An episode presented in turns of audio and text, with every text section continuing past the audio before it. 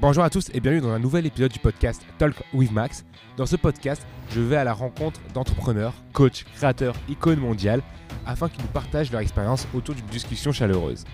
Aujourd'hui, je suis en compagnie de Mathias Durand, formateur et conférencier international. Mathias aide les personnes lors de ses interventions à mettre en pratique ce que la science nous a appris en termes d'épanouissement et de performance. Dans cet épisode, Mathias nous apporte sa vision sur les grands enjeux managériaux d'aujourd'hui, comme comment faire pour motiver ses équipes Qu'est-ce que le flow et pourquoi est-il important? Qu'est-ce que le pouvoir du risque? Comment faire pour partager sa passion professionnelle Et bien d'autres choses? Vous l'aurez compris, si vous êtes manager, intrapreneur ou entrepreneur, ce podcast risque de vous plaire. Sans plus de transition, je vous laisse avec ma discussion avec Mathias.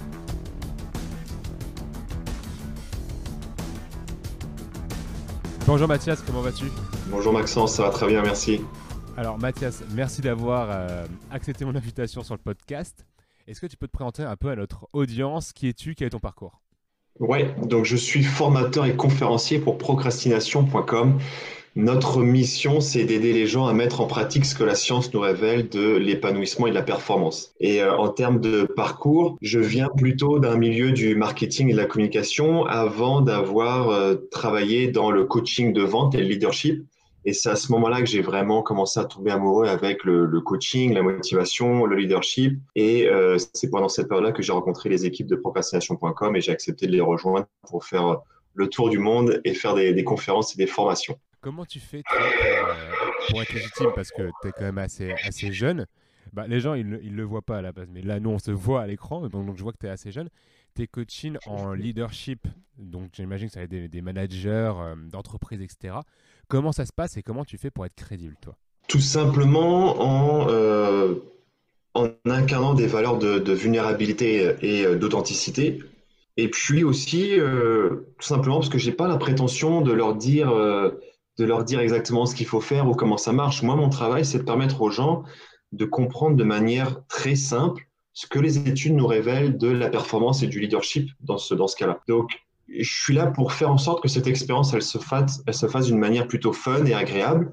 Donc, mon travail, c'est vraiment de simplifier tout ça. Je vais faire des, des, des, dessins pour que les études soient faciles à comprendre. Dans la façon dont je vais l'exprimer, je veux que ce soit très interactif et plutôt fun. Et à partir de là, les gens, ils comprennent comment mettre en place les outils qu'on a créés pour eux.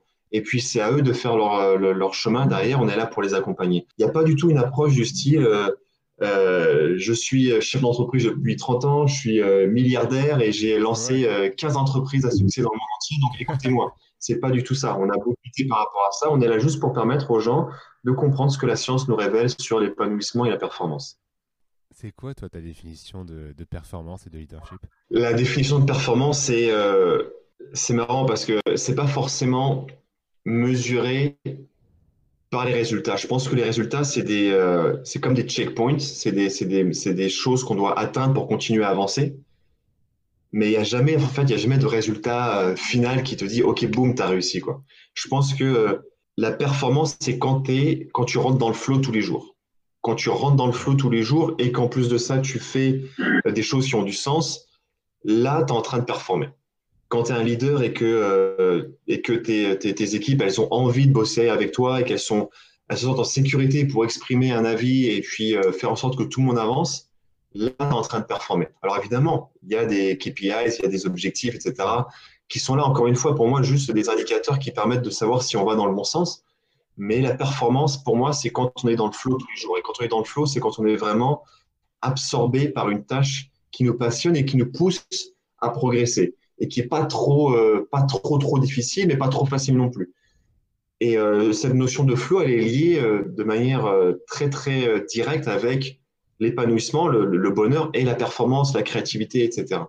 Et finalement, c'est ça. Et si jamais on rentre pas dans le flow tous les jours, alors il faut se poser des questions. Est-ce que la tâche sur laquelle je travaille, c'est vraiment moi la personne qui doit, qui doit travailler là-dessus? Est-ce que je suis fait pour ça? Quelles sont les compétences que je dois développer pour être sûr que je puisse rentrer dans le fond, etc. Et pour moi, ça, c'est vraiment, c'est vraiment la clé. Quoi. Et puis, tu avais dit leadership aussi. Euh, leadership, bon, c'est, lié. Leadership, pour moi, c'est, euh, c'est quand tu arrives à faire en sorte que tes équipes, elles s'approprient le projet, elles s'approprient, euh, elles s'approprient les idées, elles donnent des idées, elles travaillent ensemble. Et un bon leader, pour moi, c'est quelqu'un qui a beaucoup d'empathie et qui fait passer le, succès, entre guillemets, le développement des autres avant le sien, et éventuellement le, sens qu'on veut donner à ce qu'on veut faire en équipe avant tout. Quoi. Pour moi, c'est pour moi c'est ça. Quoi. Et puis, ça me permet de citer une citation qui, pour moi, résume un peu tout ce qui est entre productivité et performance. une vision sans action est un rêve, une action sans vision est un cauchemar. Donc là, il y a une relation euh, euh, très liée, très serrée entre euh, vision, c'est-à-dire la motivation, le rêve que tu as, que tu veux obtenir, et les actions très concrètes que tu dois faire au quotidien. Si jamais tu as une, vision qui est bien définie, hein, tu es capable de voir à peu près quel type de personne tu veux devenir, mais que tu n'arrives pas à mettre en place les bonnes actions, ça reste un rêve. Et très intéressant aussi, c'est quand tu es très occupé, quand tu as plein d'actions, que tu fais plein de choses, mais que c'est lié à aucune vision, à aucun sens, alors là, tu es en train de vivre un cauchemar et tu es en train de procrastiner parce que tu n'es pas en train de faire des choses qui sont faites pour que tu puisses vivre une vie épanouie. Tu, tu parles, euh, on, entend le, message un peu subliminal, tu parlais un peu de motivation. Comment est-ce qu'on fait aujourd'hui Quel message tu, partages quand tu fais tes conférences pour euh, arriver à motiver des équipes? Que la, motivation, elle passe pas par euh, un résultat final ou un objectif. Que finalement, la motivation, elle passe par les activités que tu fais et euh, le, plaisir que tu as à les faire. Et qu'en fait, il faut arrêter de, juger, de juger soi-même ou ses équipes uniquement par le résultat final, mais plutôt aussi par les activités, les efforts et les progrès. Et là, ça change tout, puisque euh, en termes de motivation, un des gros mythes de la motivation et du bonheur, donc là, je suis en train de lier les deux, c'est une fois que tu as obtenu des résultats, alors tu deviens satisfait et heureux. C'est fixe-toi fixe un objectif. Je veux, ok, je veux avoir cette belle voiture, donc je vais travailler comme un malade pour avoir assez d'argent et m'acheter cette voiture-là, parce que je sais ou je pense que quand je vais obtenir cette voiture, quand je vais enfin l'avoir, ça y est, j'aurai atteint un stade de bonheur que j'avais recherché. Donc c'est là, c'est ça qui va me rendre heureux. Alors qu'en fait, c'est exactement le contraire. C'est quand on prend du plaisir et qu'on est satisfait à faire des choses dans les activités, qu'on se donne des chances d'avoir des résultats. C'est exactement le contraire. Et euh, ce qui est intéressant, c'est de voir la science qui a derrière ça c'est euh, ce qu'on appelle euh, l'adaptation hédonique. L'adaptation hédonique, c'est une fois qu'on a obtenu quelque chose, notre cerveau il s'adapte à toutes les situations. Même si tu euh, bosses comme un malade pour acheter cette voiture, une fois que tu as la voiture, au bout de quelques jours, voire même encore moins, ça va juste être ton moyen de transport. Et c'est pareil, ceux qui vont bosser pendant 5 ans, voire leur, ouais, c'est ça, on s'en lasse, on s'y habitue. Quoi. ceux qui vont bosser pendant des années et des années pour obtenir un diplôme, je vais bosser pendant 5 ans pour avoir mon master, euh, c'est pas proportionnel. Quoi. Je vais pas avoir 50 bonheurs derrière. Tu vois, c'est, on va, on va vite, euh, on va vite s'adapter, etc. Donc, il faut changer la façon dont on voit les choses et se concentrer sur les activités. Est-ce que l'activité, elle me met dans un état de flow? Est-ce que tous les jours, j'incarne des valeurs qui me sont chères? Est-ce que je donne un sens à ce que je fais?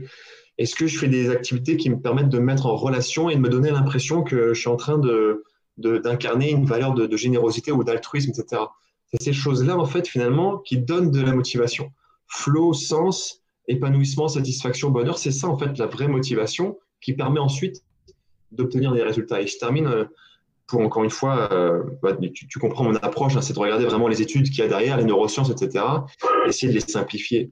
Quand on prend du plaisir à faire quelque chose, on relâche notamment, entre autres, plus de dopamine dans notre cerveau, et euh, sérotonine et d'autres transmetteurs.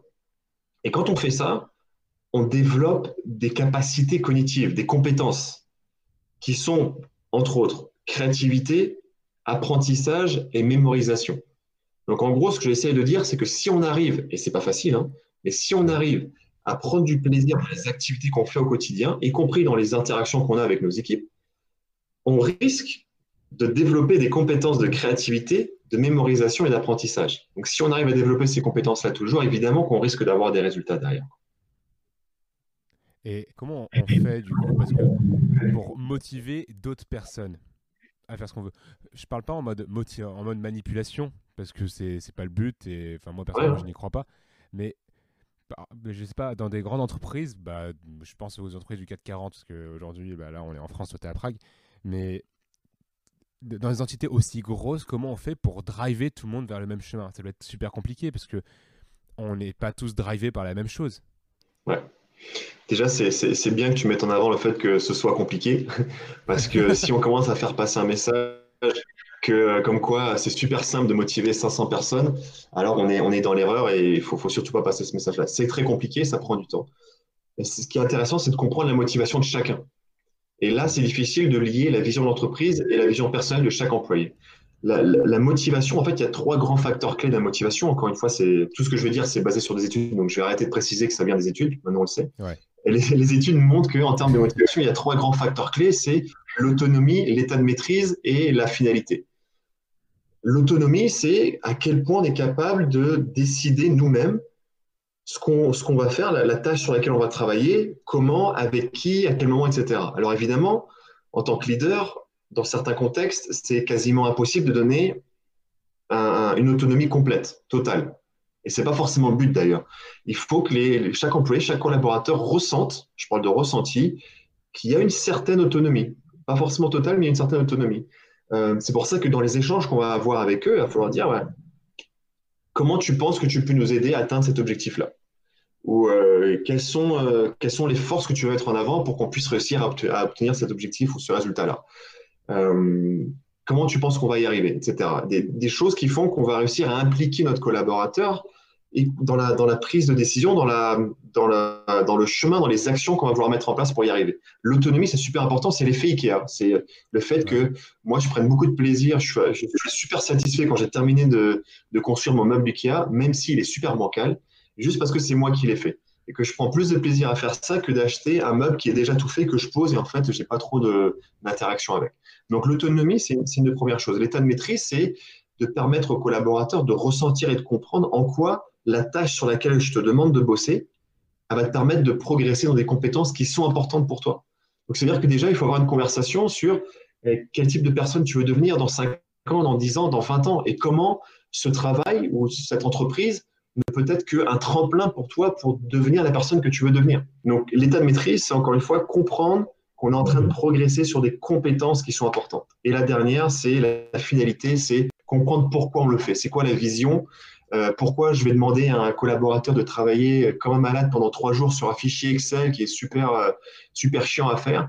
Il faut qu'il comprenne en quoi ça, c'est une contribution importante sur le projet final qui fait qu'on euh, aura tous réussi à faire quelque chose. Donc, effectivement, ça prend du temps et c'est difficile, puisqu'il faut comprendre la motivation intrinsèque de chacun.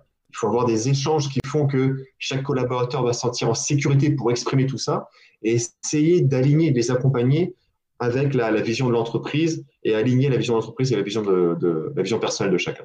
Je m'enflamme un peu, hein. je suis un peu passionné, il ne faut pas hésiter à me couper. Non, hein, mais, non, mais t'inquiète pas, ça me passionne également. Parce que tu parlais d'autonomie et je repensais, j'ai pas pu m'empêcher de repenser à un podcast que j'avais fait avec euh, Claudine Bonneau et en gros c'était sur les digital nomades. Et, justement, on, on parlait d'autonomie et elle m'avait appris quelque chose que je ne savais absolument pas.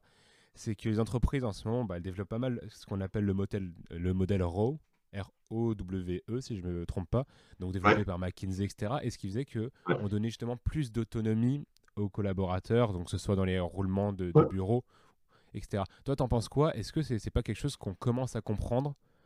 Euh, bah, J'étais à Montréal à ce moment-là, donc peut-être plus euh, en Amérique d'une manière générale qu'en France, peut-être.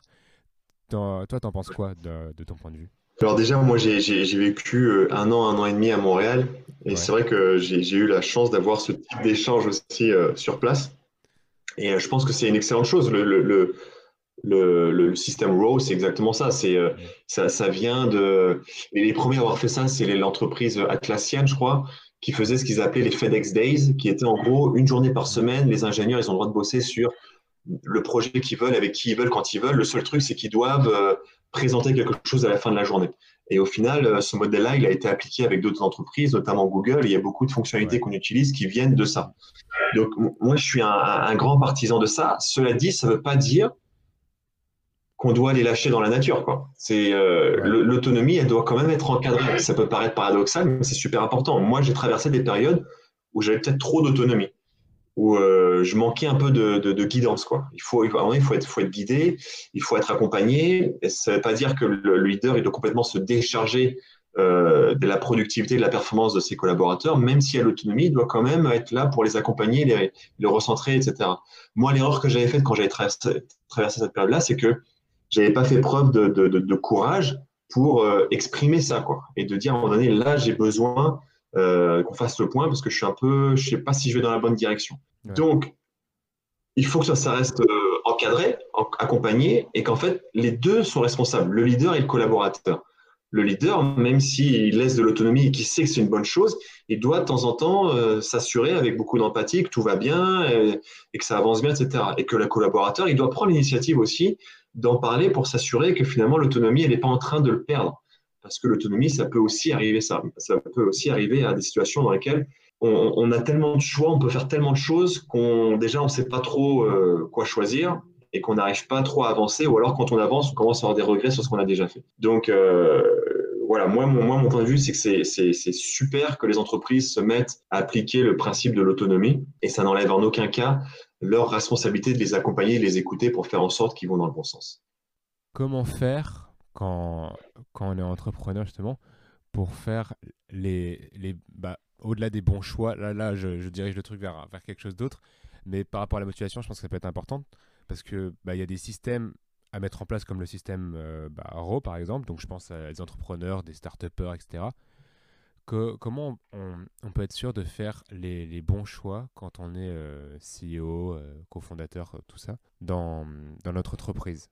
Que ce soit par la, bah, la mise en, en place des, des, trois systèmes que tu as dit par rapport à la motivation et d'une manière générale je pense que c'est difficile de, de, dire comment faire les bons choix. Par contre, on sait comment faire les mauvais choix. Et euh, on fait les mauvais choix quand on prend des décisions uniquement sur euh, nos intuitions et nos émotions. Ça, c'est une chose qu'on sait. Même si, même si ça peut tomber euh, par chance sur une bonne décision au final. Mais moi, je suis pas trop partisan du discours de dire suis ton intention, suis ton truc, ce que te dit ton cœur, etc. Il faut faire preuve d'esprit critique. Euh, les bonnes décisions, elles sont faites quand il y a de l'esprit critique, quand les décisions, elles sont faites sur, elles sont basées sur des données qui sont, qui, révèlent quelque chose. Et, euh, et, puis derrière, il faut que ce soit aligné également, évidemment, avec une passion et puis les compétences qu'on a pour y arriver, etc. Mais euh, moi, je pense que la, une des compétences importantes à développer, c'est l'esprit critique. C'est sur quoi je base mon jugement, mon opinion sur une situation. Est-ce que c'est basé sur des bonnes sources d'information Est-ce que c'est basé sur des données? Est-ce que les données, elles sont, elles sont, la façon dont elles sont réalisées, est-ce que ça, ça m'amène de la, de la crédibilité? Est-ce que je dois faire confiance à ces données-là, etc.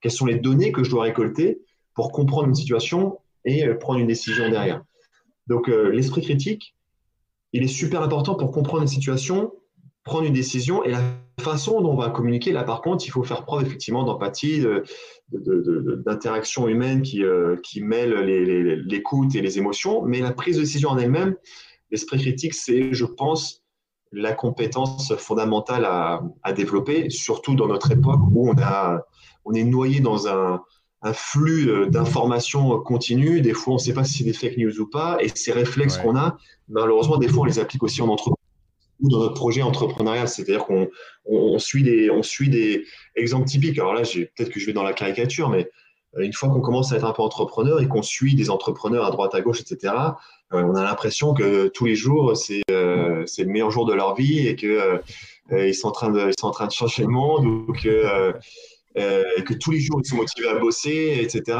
etc.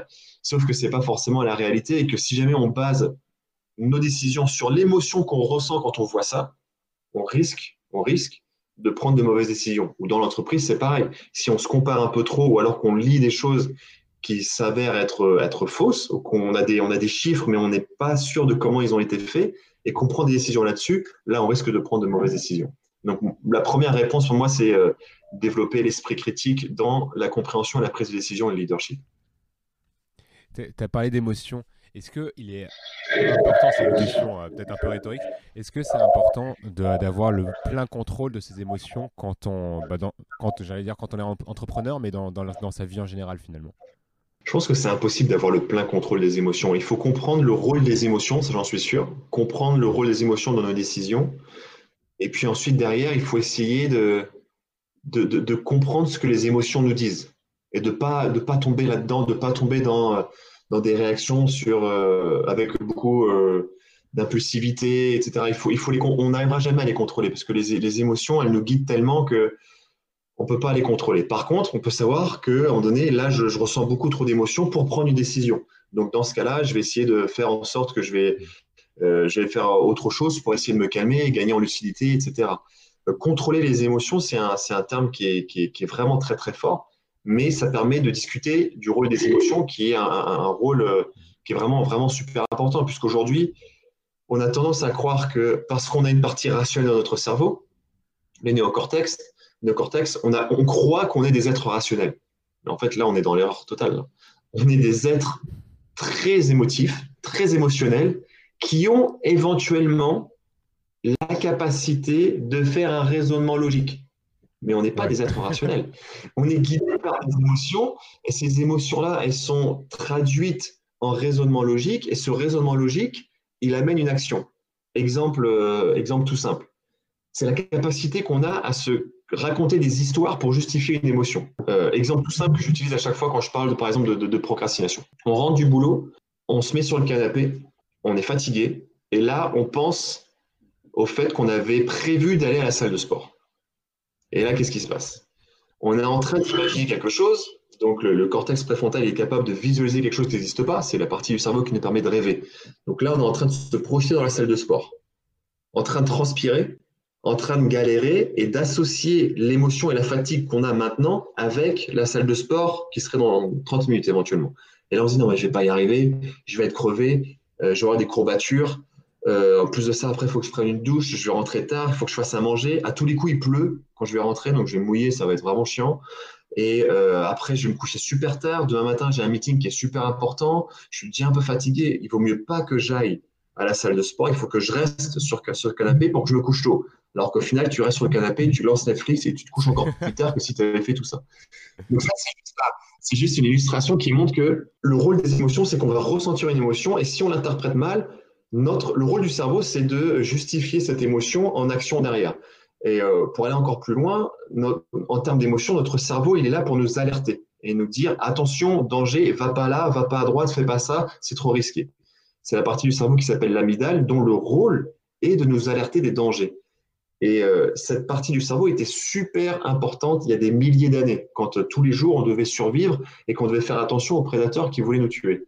Sauf qu'aujourd'hui, le monde a évolué à une vitesse qui n'a rien à voir avec la vitesse à laquelle évolue notre cerveau. En gros, on a pratiquement le même cerveau, mais le monde, il a, il a changé à une vitesse incroyable. Donc aujourd'hui, cette partie du cerveau, elle est en train de nous dire à chaque fois, ouais, non, attends, euh, peut-être que c'est pas une bonne idée, reste plutôt assis là, fais pas ça. Euh, non, euh, va pas lui demander si, va pas faire ça parce que c'est trop risqué, etc. Non, non, fais pas ce, va pas partir en expat dans un autre pays, c'est trop compliqué parce qu'en plus, il n'y a pas de sécurité sociale, je sais pas quoi. Et donc, on va justifier à chaque fois des craintes qui sont ressentis par la partie de notre cerveau qui est là pour nous dire attention, danger tout le temps. Donc, on ne peut pas contrôler ça. Par contre, on peut l'écouter, essayer de comprendre et s'assurer qu'on ne prend pas des décisions sur le, le, coût des émotions tout le temps. Quoi. Réponse un peu longue, j'en suis désolé. Non, mais t'inquiète pas, il y, a beaucoup d'informations, beaucoup de valeur dans ce que tu dis. Mais du coup, ce que je comprends bien, c'est que le cerveau est là bah, par rapport euh, à, tous les cortex, euh, cortex, cortex du, cerveau, il est plus là pour nous maintenir en survie, ce qui est son utilité de base finalement, et il n'est pas là pour nous faire prendre de, risques. Alors que dans, dans la, la vie d'entrepreneur, euh, et en général, moi en tout cas j'aime à, penser que pour vivre vraiment sa vie, il faut savoir prendre des risques, parce que sinon tu te lancerais dans, jamais dans rien et tu aurais une vie assez monotone. Et bah déjà, est-ce que cette croyance que j'ai est vraie? Et comment on peut faire pour pallier à ça?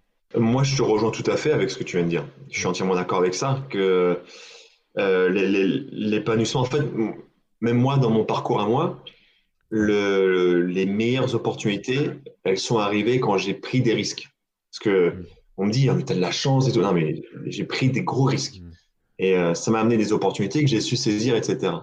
Et effectivement, maintenant qu'on sait ça, maintenant qu'on sait que le rôle du cerveau, c'est de nous alerter, de nous faire euh, prendre conscience qu'il y a des risques. Si on fait rien, on devient la victime de cette partie du cerveau et on se met à, jamais prendre de risques, on sort pas de notre zone de confort et on risque d'avoir des, regrets à la fin de notre vie. Il y a Philippe Zimbardo qui disait euh, les gens ne regrettent pas tant ce qu'ils ont fait, mais plutôt ce qu'ils n'ont pas fait. Hmm. Et on risque de rentrer là-dedans. Une fois qu'on sait ça, puisqu'en fait, il y a quelque chose qu'il faut rappeler, hein, on, partage, on partage tous un contexte très, très fort c'est que on va tous mourir. Là, je sais, je mets l'ambiance en disant ça, mais on va, on va tous mourir et on ne sait pas exactement, on ne sait pas combien de temps on va rester. Donc cette notion de regret qu'on peut avoir à la fin, elle est intimement liée avec euh, la capacité à prendre des risques et sortir de cette, de cette zone de confort. Maintenant qu'on sait ça, il faut qu'on développe ce que nous on appelle euh, l'héroïsme. Encore, ça fait référence à certaines études de, de Philippe Zimbardo et d'autres. La capacité notre capacité à nous entraîner, j'insiste là-dessus, à nous entraîner à euh, sortir de notre zone de confort. Et je dis pas que là, ceux qui écoutent, ils doivent arrêter et tout de suite partir à l'autre bout du monde pour euh, monter une association et, et sauver les gens qui crèvent de faim. Mais on peut, dans notre quotidien, développer ça. L'héroïsme, le, courage et la vulnérabilité. C'est-à-dire faire quelque chose avec de, de, bonnes intentions sans savoir forcément quel sera le résultat derrière. Et ça, on peut le faire tous les jours faire preuve de ça, de se mettre un peu en difficulté, de sentir que là, on sort de sa zone de confort, mais on sait pourquoi il faut le faire et on accepte le fait qu'on ne va pas contrôler les résultats. Mais on va le faire. Et euh, c'est vrai qu'on a, on a tous, je pense que toi c'est pareil, des expériences à partager euh, là-dessus. où euh, moi maintenant, une fois que j'ai appris tout ça et que j'ai vraiment travaillé là-dessus, je me rends compte qu'il y a des situations dans lesquelles je suis aujourd'hui, dans lesquelles je suis, je suis, stressé parce que je vais faire une conférence devant des, des centaines de personnes en anglais et que j'ai l'impression que je suis pas prêt, etc. Alors que j'ai bien bossé le truc. Il y a un moment où euh, je sais qu'il y a euh, une dizaine une quinzaine d'années, j'aurais peut-être abandonné, où je me serais dit non, je vais pas y arriver, c'est mort, je ça va être nul. Et là, maintenant, je sais que c'est exactement ce moment où je suis en train de sortir de ma zone de confort, où j'ai une petite, euh, une petite zone de, de, stress, de doute, et que là, il faut travailler mentalement pour se dire, mais attends, mais en fait, pourquoi je vais y arriver? Et ne pas me dire, je vais y arriver, je vais dire, pourquoi je vais y arriver? Parce que je me suis bien préparé par rapport à ça. Comment je me suis préparé? Parce que euh, j'ai fait le tour avec mes collègues pour m'assurer que tout le monde comprend bien le, le sens de ma présentation. Euh, et tout le monde a trouvé ça vraiment super. On a rajouté des idées, on a mis au point une super présentation.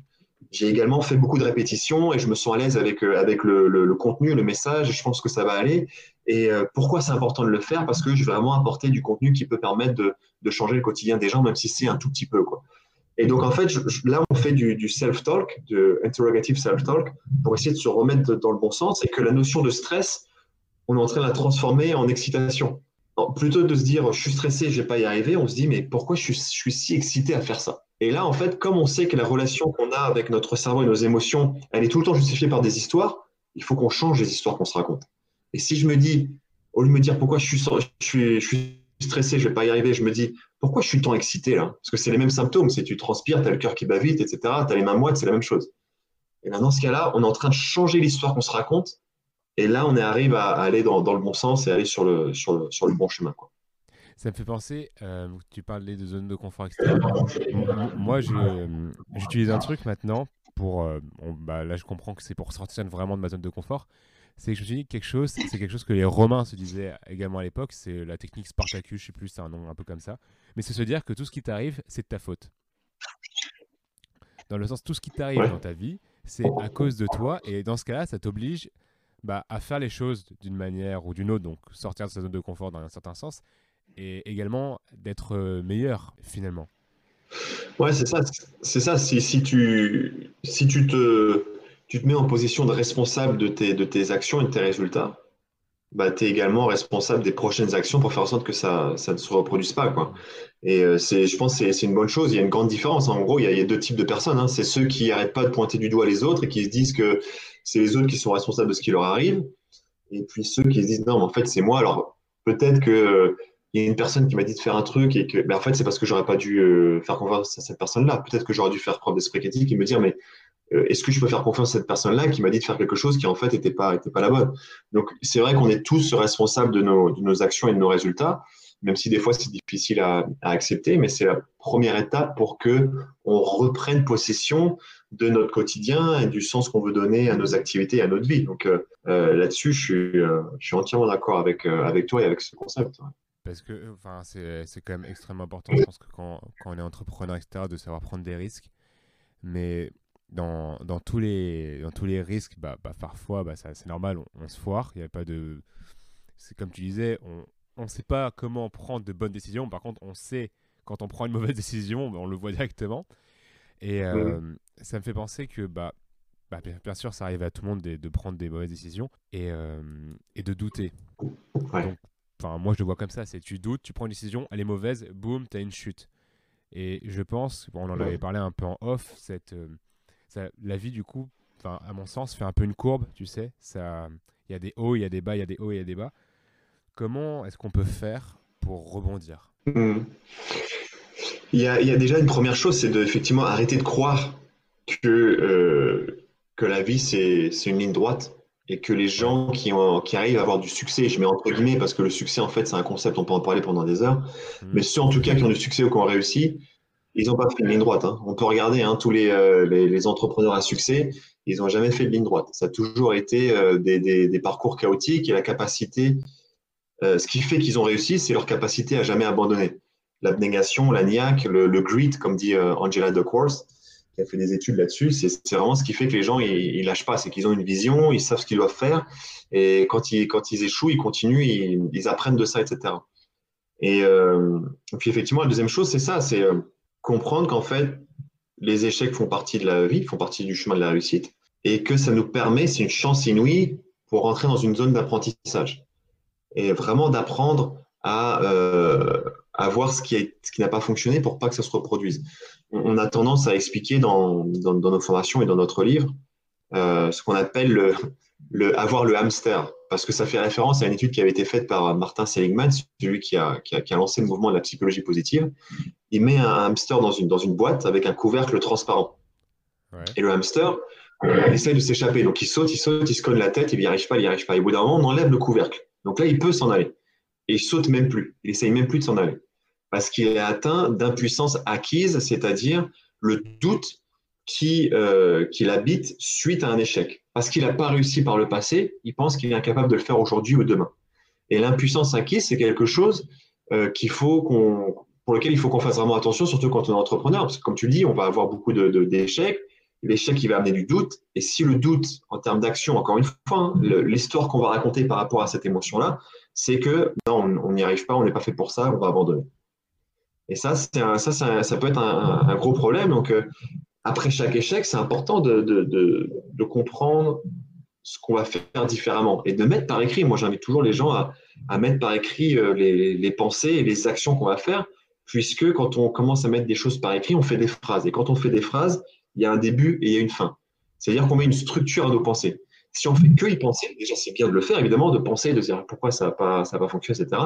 Mais nos pensées, des fois, euh, si on met pas de, on met pas par écrit, elles vont, elles vont jamais s'arrêter. Quoi. Donc il faut être capable de mettre une structure, un début, une fin et des actions derrière. Quoi. Donc les échecs sont euh, une occasion, des occasions pour nous de rentrer dans une zone d'apprentissage et de garder en tête qu'il y a ce qu'on appelle euh, l'impuissance acquise qui fait que quand on a échoué, on a tendance à se conditionner sur euh, une tentative dans le futur et on risque d'abandonner. Donc il faut faire attention à ça. Et puis après, l'autre chose que je lis avec ça, et je ne sais pas si c'est euh, ce que tu attendais, mais pour moi, c'est vraiment lié. En gros, il y a le moment où on échoue, où là, on vient d'en parler, comment faire pour essayer de surmonter ça. Mais aussi avant l'échec, comment faire pour rester positif et constructif malgré, et constructif malgré les difficultés, malgré, malgré le manque d'énergie, etc., etc., euh, malgré finalement toutes les choses négatives qu'on voit dans notre quotidien. Quoi. On, est, on, est des, êtres sensibles, et puis des fois, on passe une mauvaise journée, et comment faire pour que ce ressenti n'a pas d'impact sur notre volonté de continuer à avancer quoi? Et, euh, et, ça, c'est pareil. C'est euh, il faut il faut qu'on prenne le contrôle là-dessus parce que si on le fait pas, enfin, essayer de, prendre le contrôle là-dessus parce que si on le fait pas, ça peut vraiment impacter notre perception des choses et donc nos actions. Euh, Daniel Kahneman, prix Nobel de la prix Nobel d'économie, lui, il a fait de l'économie comportementale. Il disait ouais. que notre humeur du moment elle impacte la perception de notre vie. C'est-à-dire que là, si jamais je te, je, te, je, te pose, je te vois à un moment donné où tu viens de subir un échec, où tu n'es vraiment, euh, t'es pas de bonne humeur, tu es plutôt malheureux, et je te dis là tout de suite maintenant, vas-y, fais-moi le bilan de ta vie, tu vas me dire, oh ma vie, franchement, j'ai pas de chance, euh, ça n'arrive qu'à moi, c'est vraiment une vie de... Une vie de... Mm-hmm.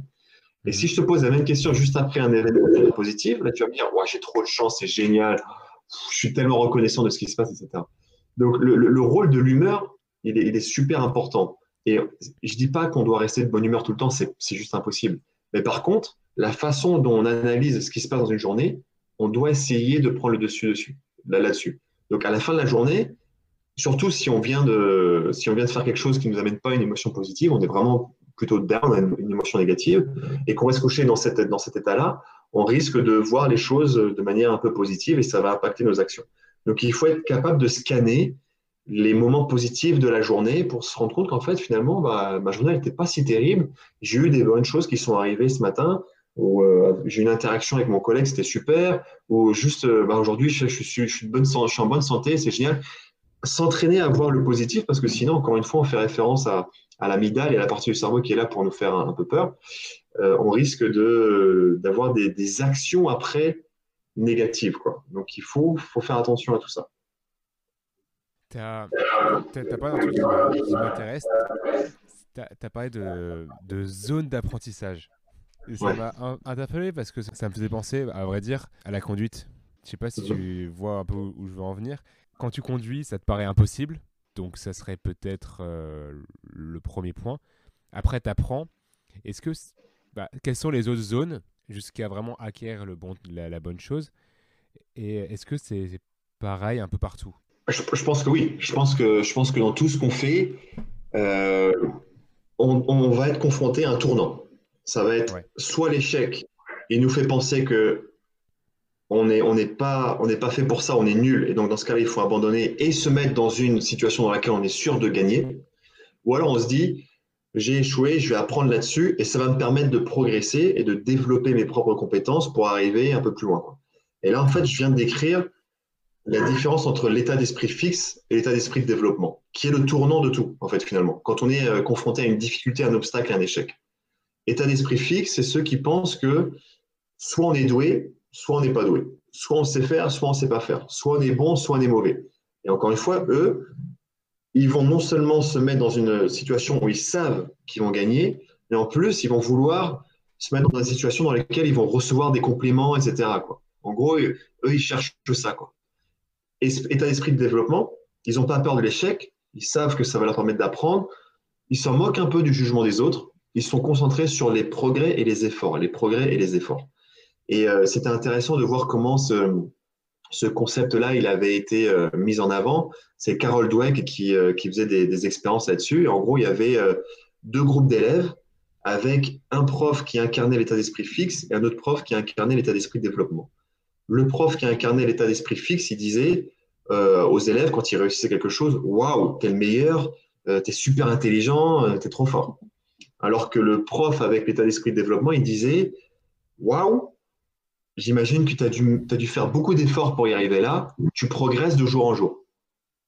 Et donc, à partir de là, le deuxième groupe n'avait plus peur d'échouer. Ils euh, ils étaient récompensés par l'effort et les progrès. Donc, ils voulaient continuer à apprendre des choses. Et quand ils n'y arrivaient pas, ils apprenaient là-dessus et puis ils avançaient. Il n'y avait pas de jugement de t'es bon, t'es mauvais, etc. Donc, en fait, ça, euh, ça détermine notre capacité à gérer les échecs et les obstacles et les difficultés. Si on est concentré sur, si on, si on échoue, mais qu'on a fait les efforts qu'il fallait, qu'on a, on n'a pas de regrets par rapport à ça, et que malgré cet échec-là, on a quand même progressé par rapport à ce qui s'est passé hier, alors on va dans le bon sens. Cet échec, il va nous permettre de continuer à apprendre des choses qui vont nous permettre d'avancer et de progresser. Puisque nous, on est concentré sur les efforts et les progrès. Alors que celui qui a un état d'esprit fixe, il a échoué, il dit bon bah j'ai essayé, ça n'a pas marché, c'est pas pour moi, je laisse tomber, je vais plutôt faire un pas en arrière pour me remettre dans une situation dans laquelle je sais que je vais être performant. Il y a, il y a des bonnes habitudes de progrès ou pas? Des bonnes habitudes de progrès? Ouais, là, là j'entends qu'il y a du coup une bonne mentalité, une bonne manière de penser au progrès. Est-ce que le, le progrès euh, peut être euh, lié à, à autre chose selon toi? Euh, je sais pas trop, je vois pas trop où tu vas en venir, mais en tout cas, tu as, évoqué, tu as, lié les concepts d'habitude et de progrès à un moment donné. Mm. Et euh, moi, ça me fait penser à, l'importance des habitudes pour continuer à se développer et à progresser. Je sais pas si c'est ce que, ce que tu attends, mais en tout cas, les, les, les, habitudes, les routines qu'on veut, qu'on veut mettre en avant, bien plus que atteindre des, des objectifs ou des résultats, elles nous permettent de, de, renforcer le muscle de la volonté. En gros, c'est quand on, quand on travaille sur des habitudes, ça nous permet d'avoir l'habitude de faire un effort supplémentaire. Et au moment où on va, on va se demander est-ce que c'est la bonne chose à faire, je ne suis pas sûr si je vais y arriver, parce qu'on a construit, on a renforcé ce muscle de la volonté, on se donne des chances de, de, le faire. Et, euh, et, là-dessus, euh, c'est important, parce qu'en fait, quand on commence à travailler sur nos habitudes, on voit les progrès qu'on fait. Moi, il y a, 10 ans, euh, je lisais pas un bouquin, je faisais euh, pas beaucoup de, sport pour moi, je faisais pas de méditation, euh, je mangeais n'importe comment, etc. C'est des habitudes que j'ai formées petit à petit. Et aujourd'hui, je vois les progrès que j'ai faits grâce à ça. Et quand on veut, quand on veut former des habitudes, c'est important de comprendre qu'encore une fois, il y a un retour émotionnel sur tout ce qu'on fait. Donc, une fois que ça c'est dit, on doit, le prendre en, on doit le prendre en considération. Si je veux former à l'habitude, admettons, je ne fais pas de sport. Et je me dis, c'est important que je fasse du sport, c'est une bonne idée. Je vais, euh, je vais commencer à courir. Je sais que c'est important de courir 5 km. Demain, je vais courir 5 km et je vais le faire tous les jours. Super intention, l'action, elle est, elle est concrète, elle est très précise et spécifique. On sait pourquoi on le fait, c'est pour que je me sente mieux, etc., etc. Très bien, tout est nickel.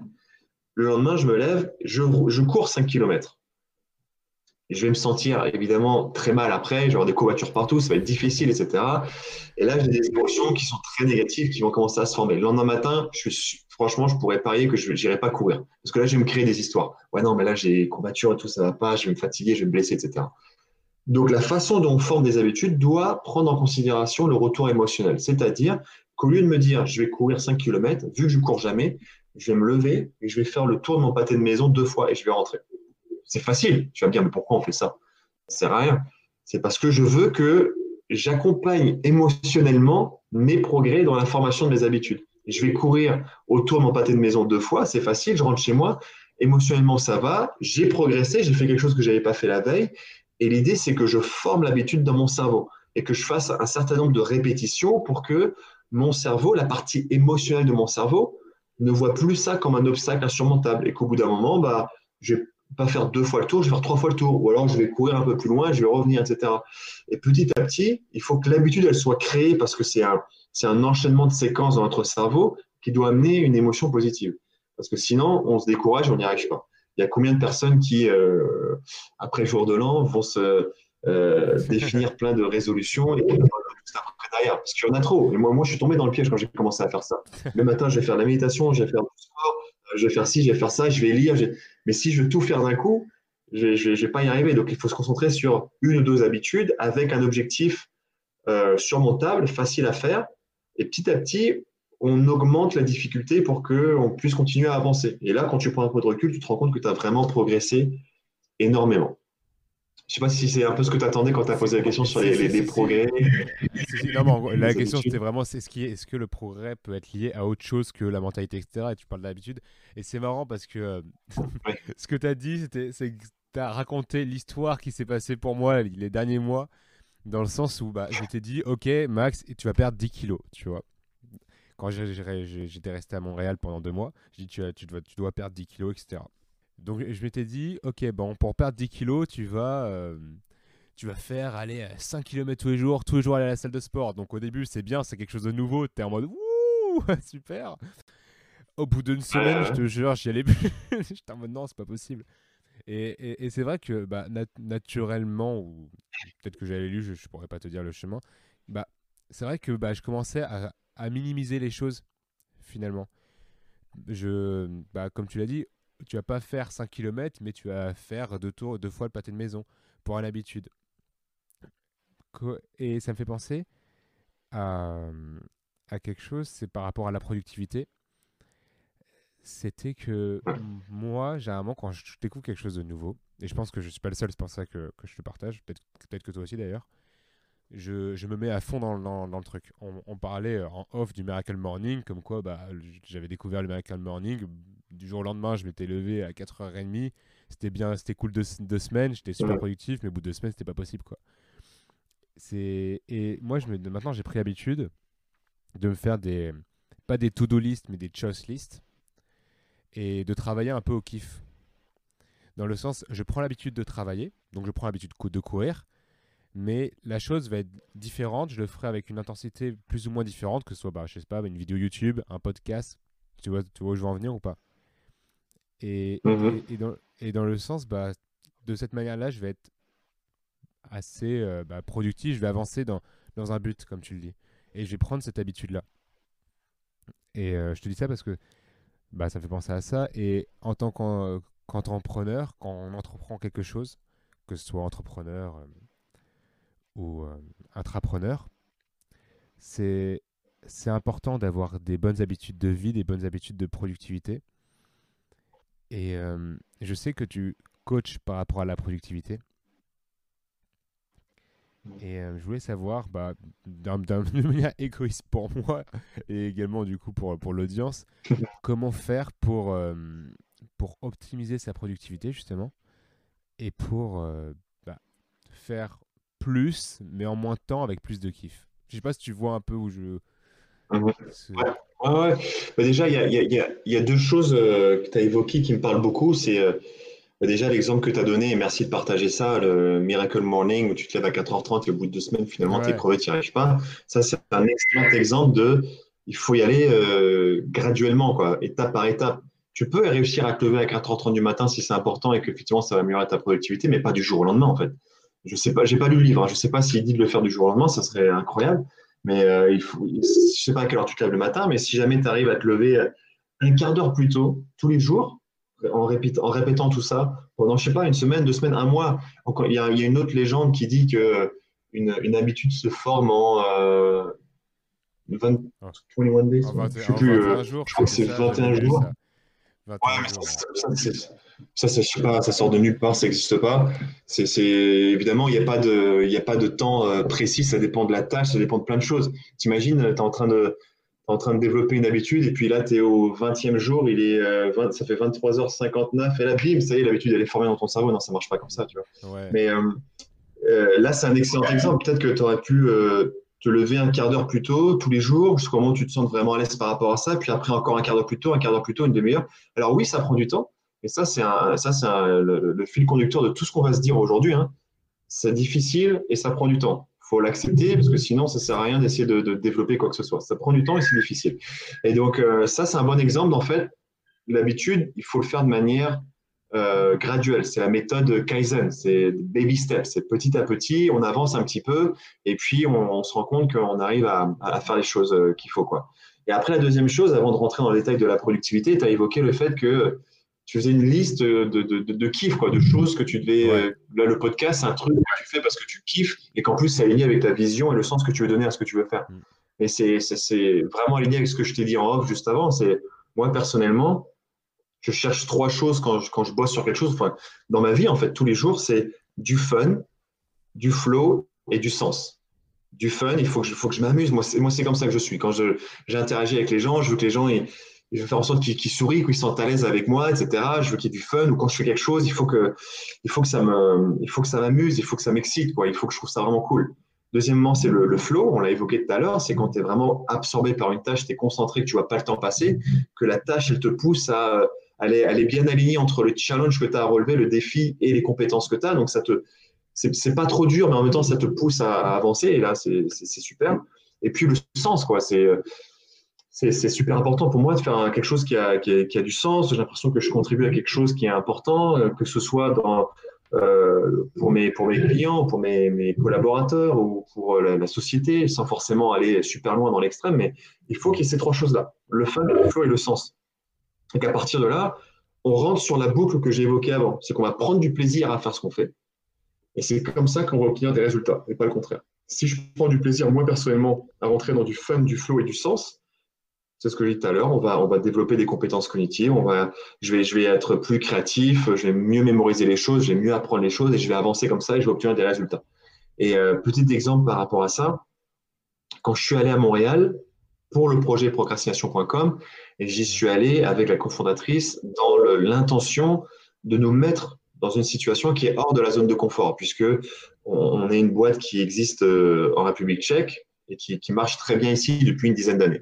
Et on s'est dit, on va aller dans un endroit où personne ne nous connaît, personne ne connaît le bouquin, personne ne connaît, euh, nous connaît nous personnellement, personne ne connaît ce qu'on fait les conférences, et puis on va construire tout ça, on va vivre une expérience d'entrepreneur.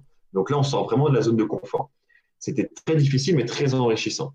Et euh, au début, on s'est dit, on, on est là, on va aller, va d'un point A à un point B.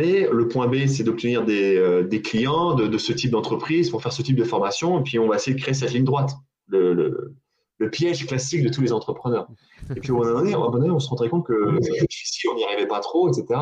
Et là, euh, Adela, la cofondatrice, elle avait une super remarque. Elle dit Attends, attends, mais là, on a oublié de, on a oublié le pourquoi on fait ça, et on a oublié de kiffer ce qu'on fait, quoi.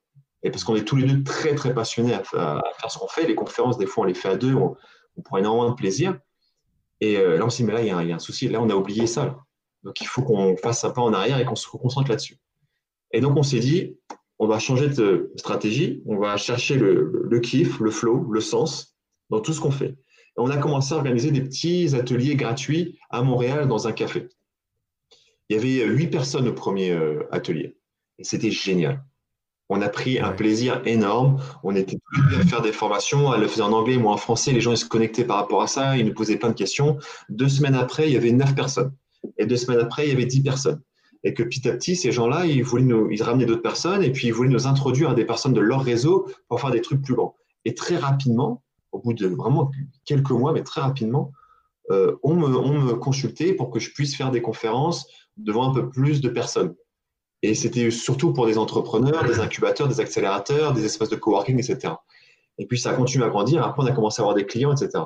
Donc en fait, on est arrivé avec l'intention de, on est là, on veut aller à un point A, un point B, on veut aller là, on va faire une ligne droite. Alors qu'en fait, on a fait comme ça, on a fait un, un, chemin qui n'était pas du tout prévu, qui nous a emmené encore plus loin.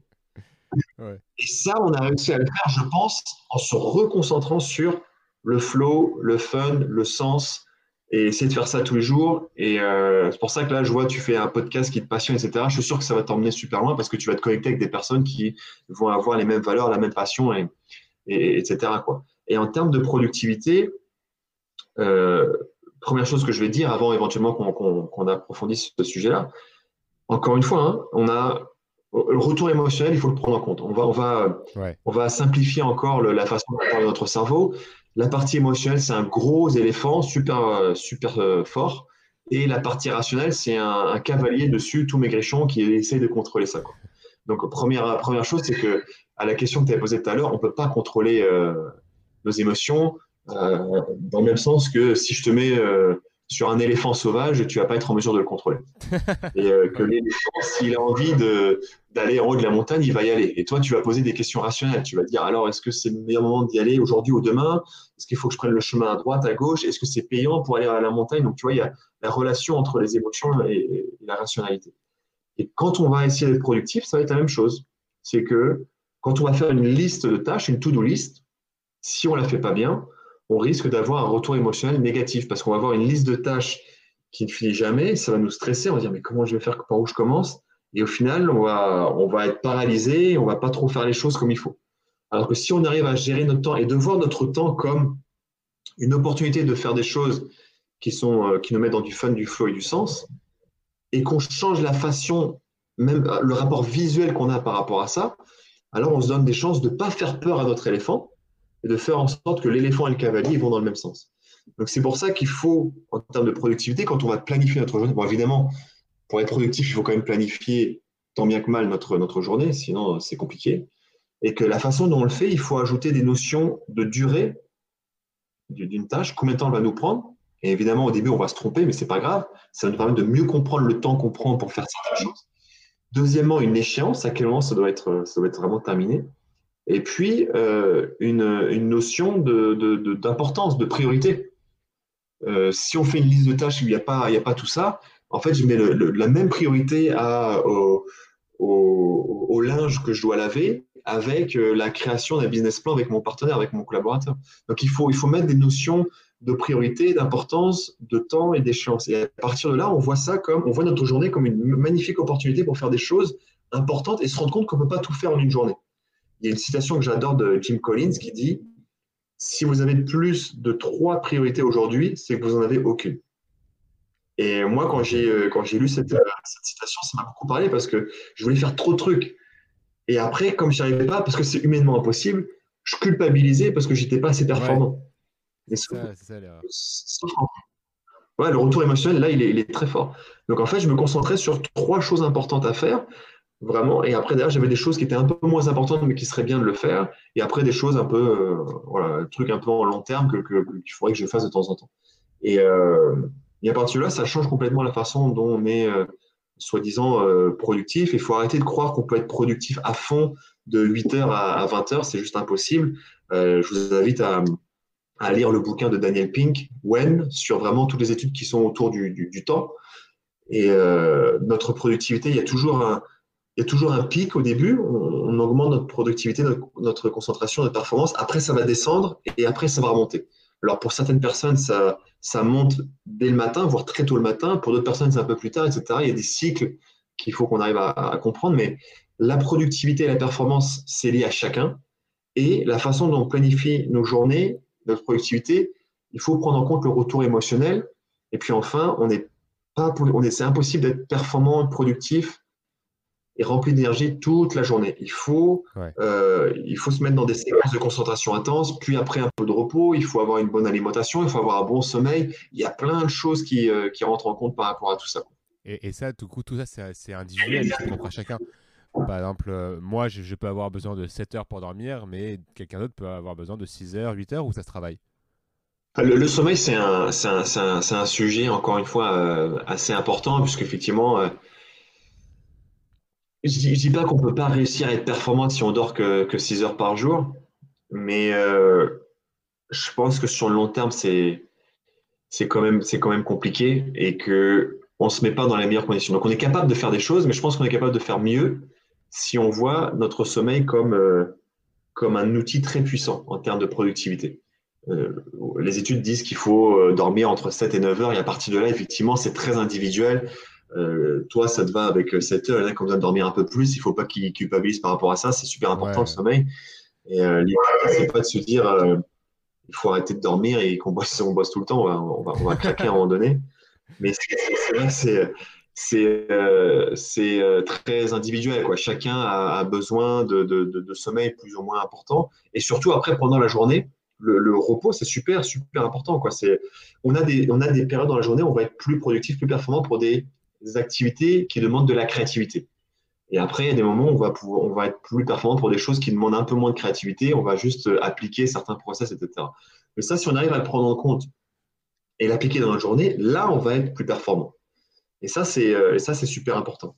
Euh, et puis, l'autre chose que je voulais rajouter par rapport à, ça, c'est d'accepter que, que le, repos, c'est super, super important. Il y a la, méthode Pomodoro, par exemple, je ne sais pas si tu connais, qui peut aider vachement, c'est de se dire, on va être concentré pendant des périodes de 30 minutes, 45 minutes intenses. Donc là, il n'y a pas de téléphone, il n'y a rien, il n'y a aucune distraction.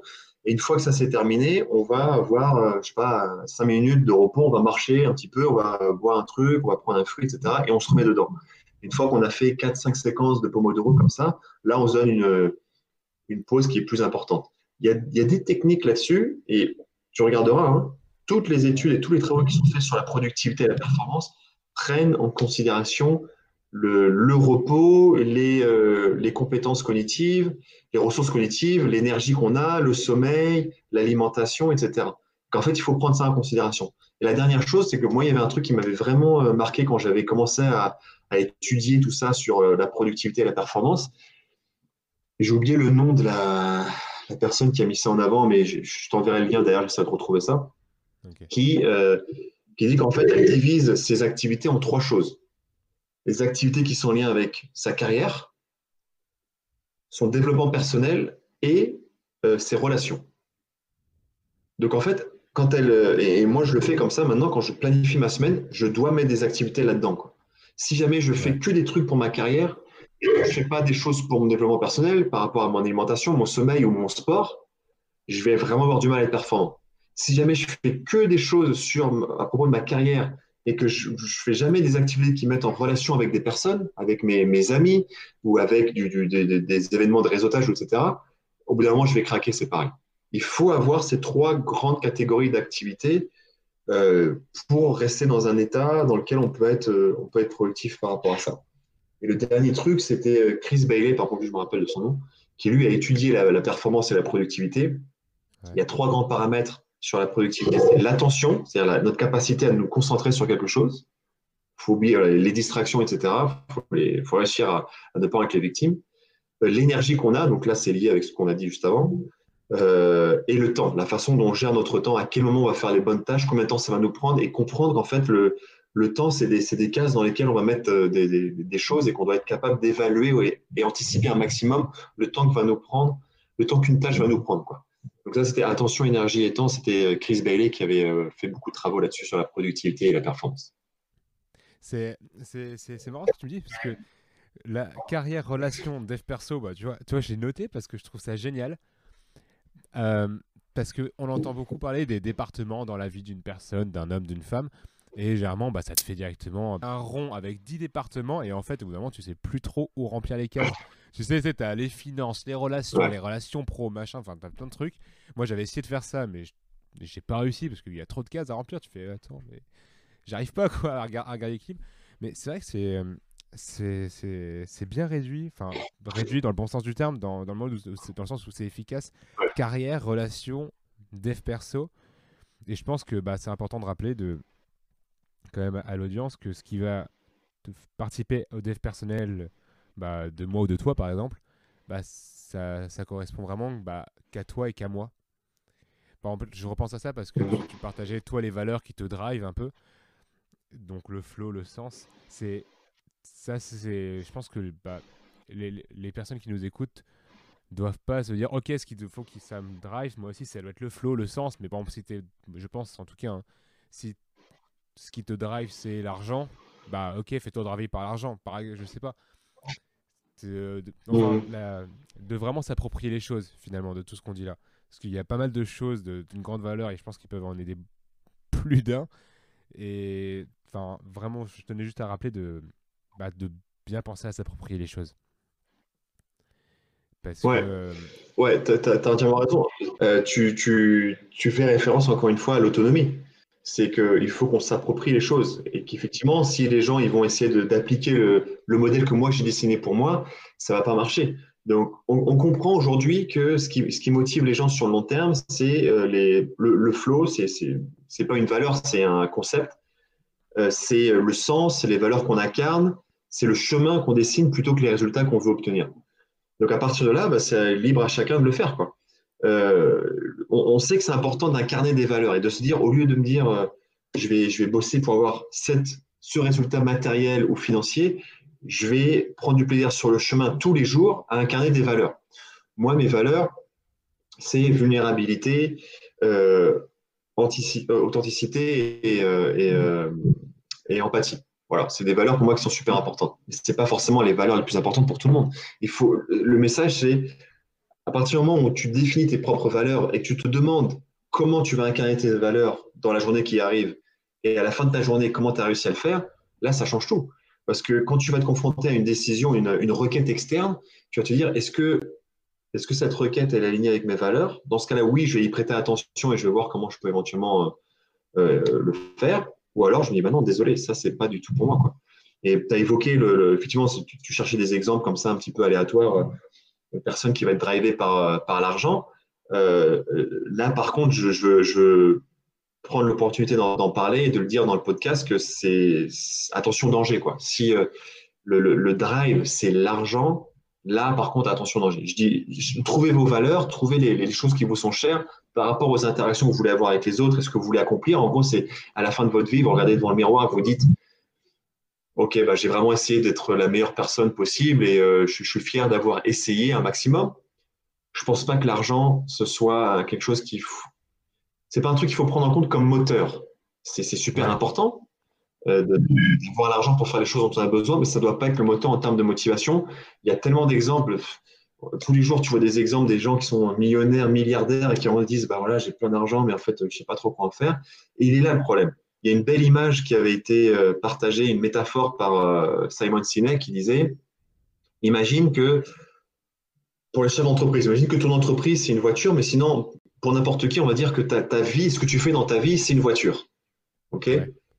Et que l'essence que tu mets dans la voiture, c'est l'argent. L'objectif de la voiture, c'est pas c'est pas d'être rempli d'argent. L'objectif de la voiture, c'est pas d'être rempli d'argent, c'est pas d'être rempli d'essence. L'objectif de la voiture, c'est euh, de t'emmener quelque part où tu as envie d'aller, où tu as besoin d'aller, un endroit qui va être utile pour toi, qui va t'épanouir, etc. Donc l'argent, c'est juste un, c'est juste quelque chose qui va te permettre d'aller quelque part. C'est pas le résultat final, c'est pas la motivation. C'est le moyen d'eux, c'est pas c'est pas l'objectif, c'est pas la raison d'être quoi. Euh, par contre, évidemment, si on parle d'argent et c'est un sujet super sensible, je le sais, euh, je dis pas qu'il faut travailler gratuitement. Ouais, ouais, surtout ici. Je dis pas que c'est euh, faut travailler gratuitement dans le, dans le monde des bisounours. Euh, il faut prendre conscience de, de, de l'argent dont on a besoin pour accomplir les choses qui ont du sens pour nous, pour qu'on vive une vie épanouie, vivre une vie épanouie. Et, euh, et puis comprendre que les études qui sont derrière ça, c'est en gros une fois qu'on a assez d'argent pour couvrir nos, nos besoins, et encore une fois, ch chacun a des besoins différents, une fois que ça c'est fait, plus d'argent ne va pas avoir un gros impact sur notre niveau de bonheur. Je ne dis pas qu'il y a zéro impact, mais il n'y a pas beaucoup d'impact. Plus d'argent, quand on a dépassé le seuil de notre besoin, ne va pas impacter notre niveau de bonheur. Ce n'est pas plus d'argent qui va nous rendre plus heureux. Même si ça, dépend évidemment de, ce qu'on en fait. Si on a un projet derrière la tête, évidemment. Il y avait euh, une étude super intéressante qui comparait euh, le niveau de bonheur entre une personne qui avait gagné à la loterie et une personne qui a eu un accident de voiture et qui devait se déplacer en fauteuil roulant. Je crois que c'était euh, un an après, un truc comme ça, quand il, quand, de leur niveau de bonheur et leur épanouissement dans la vie, c'était à peu près le même niveau, alors qu'ils n'ont pas du tout la même chose. Et je suis pas en train de dire que je préférais être en fauteuil roulant que gagner. c'est pas ce que je suis en train de dire. Mais en tout cas, euh, puisqu'en fait l'adaptation hédonique, elle va, euh, elle va entrer en jeu, on va s'adapter à notre, à notre vie, etc. Finalement, le bonheur, il est plutôt euh, impacté par les relations qu'on a avec les autres, le sens qu'on donne à nos activités, à quel point on peut mettre en place des activités altruistes, de faire quelque chose sans rien attendre en retour, et prendre du plaisir à ce qu'on fait dans notre quotidien, etc. Quoi. Et toutes les choses qu'on a, qu'on a évoquées ensemble. Donc, euh, c'était un, un, exemple que je voulais lier avec le, le, concept euh, d'argent et le rôle que ça joue dans notre bonheur et notre épanouissement. Je pensais, euh, ce que tu dis, à, un film encore lié à l'argent. Je ne sais pas si tu connais, c'est The Bucket List. Je connais pas. Avec Morgan Freeman. Et en gros, oui, ça raconte l'histoire d'un garagiste incarné du coup par Morgan Freeman pauvre, etc., qui se retrouve à l'hôpital euh, pour euh, parce qu'on lui a détecté un cancer, euh, enfin phase 3, enfin bref, cas critique. Et à côté de lui, il y a le directeur de l'hôpital qui est millionnaire à souhait, quoi, également phase 3. Et c'est du coup, bah, il y a un peu bah, le, le, le yin et yang qui intervient. Et en fait, bah, il y en a, ils sont tous les deux au même endroit, sauf qu'il y en a un qui a de l'argent, l'autre qui a pas. Et on voit que bah, le gars qui est bah, le, pas le plus malheureux, mais qui est pas le plus heureux en tout cas, bah, c'est pas forcément le, gars qui a l'argent. Après, bon, il y a toute l'histoire, il y a toute la trame. C'est un film que j'aime beaucoup euh, par rapport à, ça. Et c'est vrai que l'argent dans, dans un beau pays, mais un vieux pays comme, euh, comme la France, je sais pas comment c'est à Prague, c'est assez tabou au, même titre que la sexualité finalement. Et, euh, je, fais un, un, lien direct qui même qui n'a rien à voir. ce que je voulais en parler avec toi, c'est en quittant tout ça, quand on est entrepreneur, quand on, a, quand on est drivé vraiment par quelque chose, qu'on est motivé, etc., euh, parfois, quand on a bah, des amis, ce qui est le cas de beaucoup de personnes finalement, quand on a une, bah, d'autres relations qui ne partagent pas forcément notre, euh, notre, notre flow, notre, le pourquoi on est motivé à faire les choses, comment est-ce qu'on fait pour gérer ça? Parce que quand, quand, on est entrepreneur, on est, focus vraiment sur ce qu'on fait, enfin on est excité, mais parfois quand on en parlait aux gens, bah, ça va pas forcément les parce qu'ils sont pas dans, dans, le mood finalement. Comment on fait pour gérer ça? Faut... Je pense qu'il faut arrêter de d'être impacté par le jugement des autres. Il faut voir après qui, qui exprime son idée. Est-ce que la personne qui, qui va partager son opinion un peu, un peu négative ou destructrice est euh, vraiment alignée avec tes valeurs? Est-ce que cette personne te connaît vraiment et, euh, est-ce que c'est vraiment important de donner de, de, de, la valeur à, son, à, cette opinion-là? Euh, Moi, je sais qu'il y a plein de gens qui, qui, qui, qui, me prennent pour un fou ou qui me comprennent pas, mais c'est parce qu'ils me comprennent pas. euh, ils, ils, voient deux trois trucs partagés sur les réseaux sociaux et puis ils vont croire n'importe quoi. Et puis c'est comme ça que ça fonctionne. Euh, ça fait le tri. Il faut faire le tri. Il faut, faut, faire le tri. Après, ça ne veut pas dire qu'il faut, il faut, faut, tirer un trait sur des, des, des personnes. Soit on arrive à ne pas être impacté par rapport à ça, et dans ce cas-là, ces, personnes-là peuvent dire ce qu'elles veulent et puis euh, on essaye de, recentrer la conversation sur autre chose qu'on peut partager. Soit effectivement, bah, on, va, passer un peu moins de temps avec eux. C'est vrai que c'est important l'entourage qu'on dessine autour de soi. Moi, j'ai euh, vécu dans plusieurs villes en France. Euh, j'ai vécu à Montréal, j'ai vécu quelques mois à New York et, et là je suis à, je suis à Prague. Euh, j'ai construit des cercles d'amis assez assez, assez variés, assez différents. Et aujourd'hui, ceux qui restent dans mon cercle d'amis proches sont ceux qui, euh, qui n'ont pas porté de jugement sur mon parcours et qui, au contraire, euh, euh me soutiennent et m'apportent beaucoup de, de, de, support et qui, qui, sont intéressés par ce que je fais, qui posent des questions. En gros, moi, il y a un truc qui, qui, qui m'aide vachement à comprendre si je dois euh, donner de l'attention à la personne, c'est si elle juge sans poser de questions, je pense que son, son, son, point de vue va pas vraiment m'intéresser en fait. Moi, je suis un grand partisan de, la communication efficace. Elle passe, elle passe par euh, l'absence de, jugement. Moi, je n'arrête pas de répéter euh, arrêtons de juger et essayons de, prendre soin les uns les autres. Donc, il faut les écouter. Il y a une citation moi qui, résume tout, toute mon approche en termes de, en termes d'interaction humaine. C'est souvenons-nous que toutes les personnes qu'on rencontre ont peur de quelque chose, aiment quelque chose et ont perdu quelque chose. De, Jackson Brown Jr. Et quand on, quand on prend ça euh, en compte, et ben là, on, on garde en tête qu'en fait, il n'y a aucun sens à, juger les gens, on ne sait pas ce qu'ils ont vécu, on ne sait pas ce qu'ils ont traversé. Par contre, on peut avoir des valeurs communes avec lesquelles on peut, on peut être aligné et, avoir un peu de respect et de se souvenir par rapport à ça. Donc, si la personne, moi, ça m'est arrivé, hein, je vais te dire honnêtement, une fois, il y a un ami à moi euh, que je n'avais pas vu depuis un moment et tout, mais qui, me demandait en gros ce que je faisais, etc. Je lui, ai dit un peu, et tout de suite, cette personne m'a dit, euh, faut que je trouve un moyen de ne pas partager le gros mot qu'il m'a dit. Mais c'était euh, en gros, euh, ah ouais, ce truc-là, ok, bah, c'est du pipeau. Tout de suite. Et je comprends pourquoi cette personne a dit ça. C'est vrai que euh, moi, j'ai un, moi, j'ai un, souci personnel, c'est que mon activité, des fois, elle est associée avec l'activité de, de, coach de vie, de je sais pas quoi, avec beaucoup de gens qui te donnent des conseils de, de l'espace et c'est, un peu n'importe quoi. C'est mon point de vue perso. Hein. C'est pour ça que moi, dans mon travail, je regarde que les études scientifiques sur la neuroscience, l'économie comportementale, la psychologie positive et les, les, biais cognitifs pour comprendre ça, parce que je vous dis qu'il y a un écart énorme entre ce que la science sait sur l'épanouissement et la performance et ce que les gens font. Sauf que moi, le pont que je veux créer entre les deux, il n'est pas basé sur mon intuition, il est basé sur des études. Et donc, euh, cette personne-là, j'imagine qu'elle a vu beaucoup de trucs, de vidéos, de machins sur le développement personnel, les coachs de vie, blablabla, euh, la loi de l'attraction, tous les trucs que, qui, avec lesquels j'ai mal. Et elle, elle, a fait une association, elle a dit Ah, ton truc, en fait, c'est du pipeau, c'est tout. Et là, il y a un jugement qui a été fait en, une demi-seconde sans savoir euh, si cette personne-là m'avait posé quelques questions ou si alors elle avait assisté à une de mes conférences, un de mes ateliers ou un de mes euh, webinaires, alors son point de vue, j'aurais pu euh, l'évaluer un peu mieux. J'aurais pu dire, ah, ok, bah, qu'est-ce qui te fait dire ça? Parce qu'au moins, cette personne, elle a eu du contenu pour, pour exprimer ça. Mais c'est pas arrivé.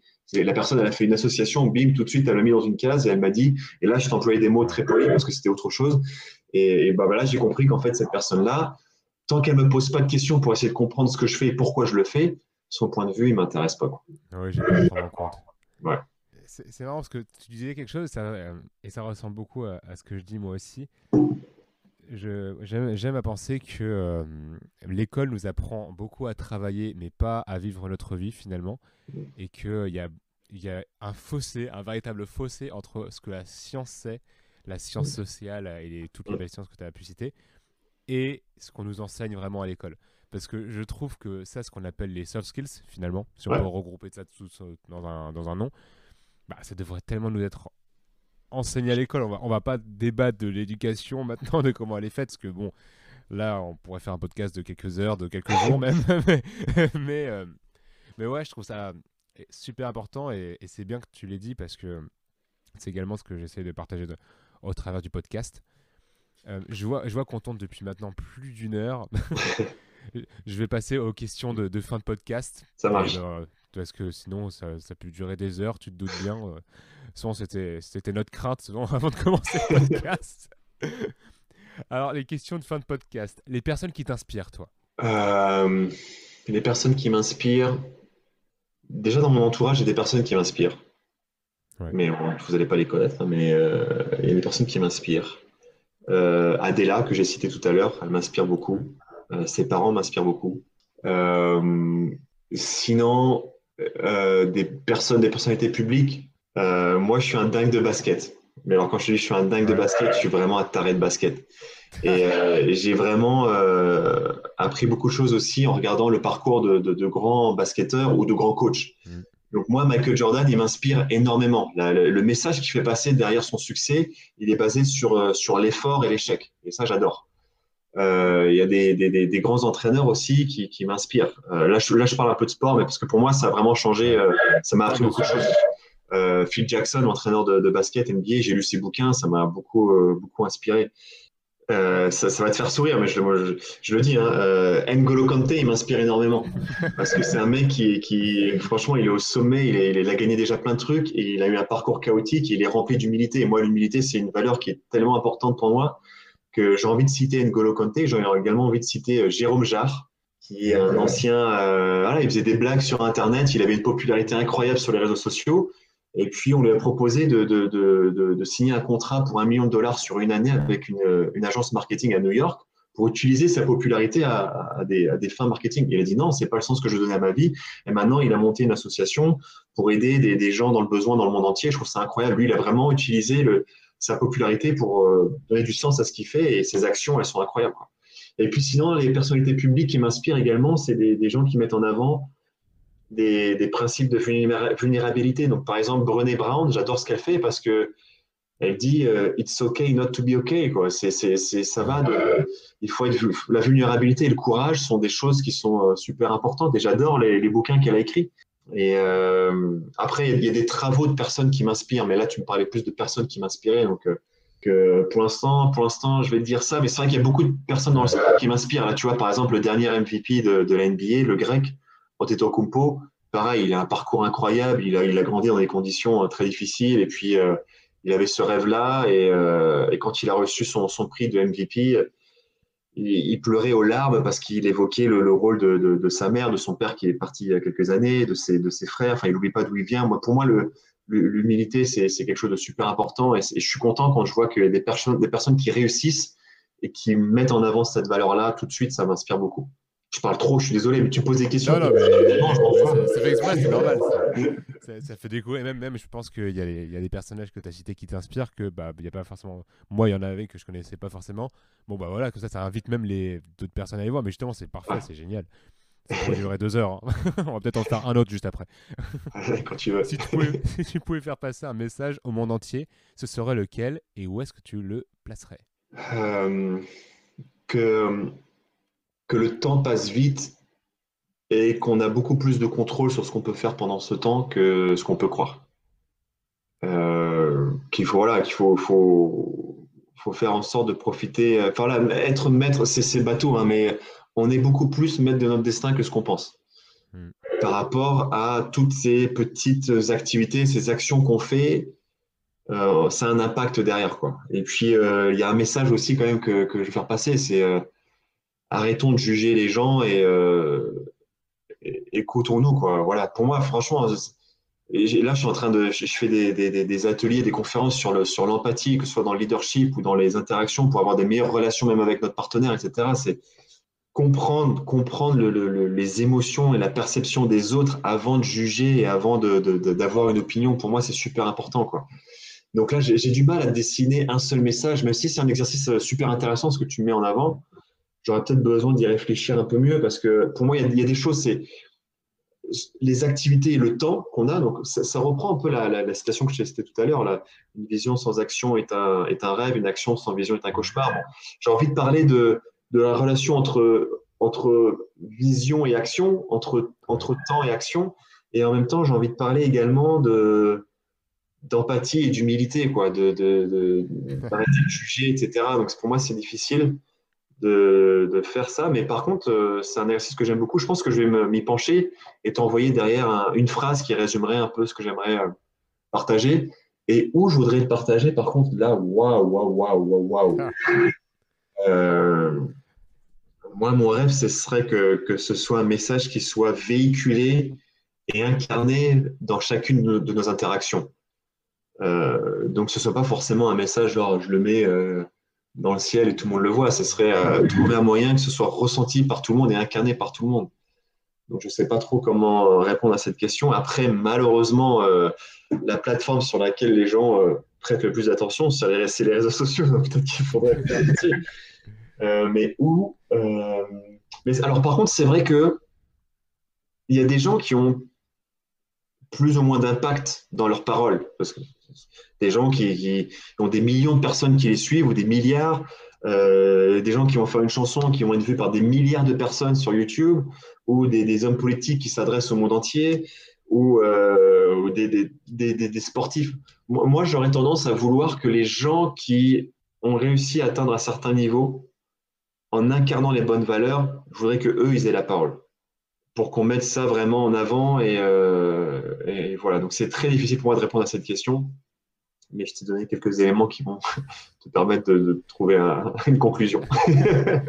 Ce serait créer une universelle musique finalement et mettre dans toutes tes chansons une sorte d'esprit commun.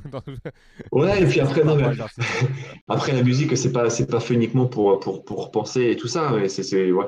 mais c'est vrai qu'en fait. Moi, ce qui m'intéresse, c'est quand, les... quand on donne la parole aux gens qui ont réussi, entre guillemets, entre... encore une fois, et de comprendre leur parcours exemple tout bête, hein, ce que je vais donner, hein. ça, ça, te faire sourire. Hein, mais dernièrement, j'ai vu une interview de DJ Snake.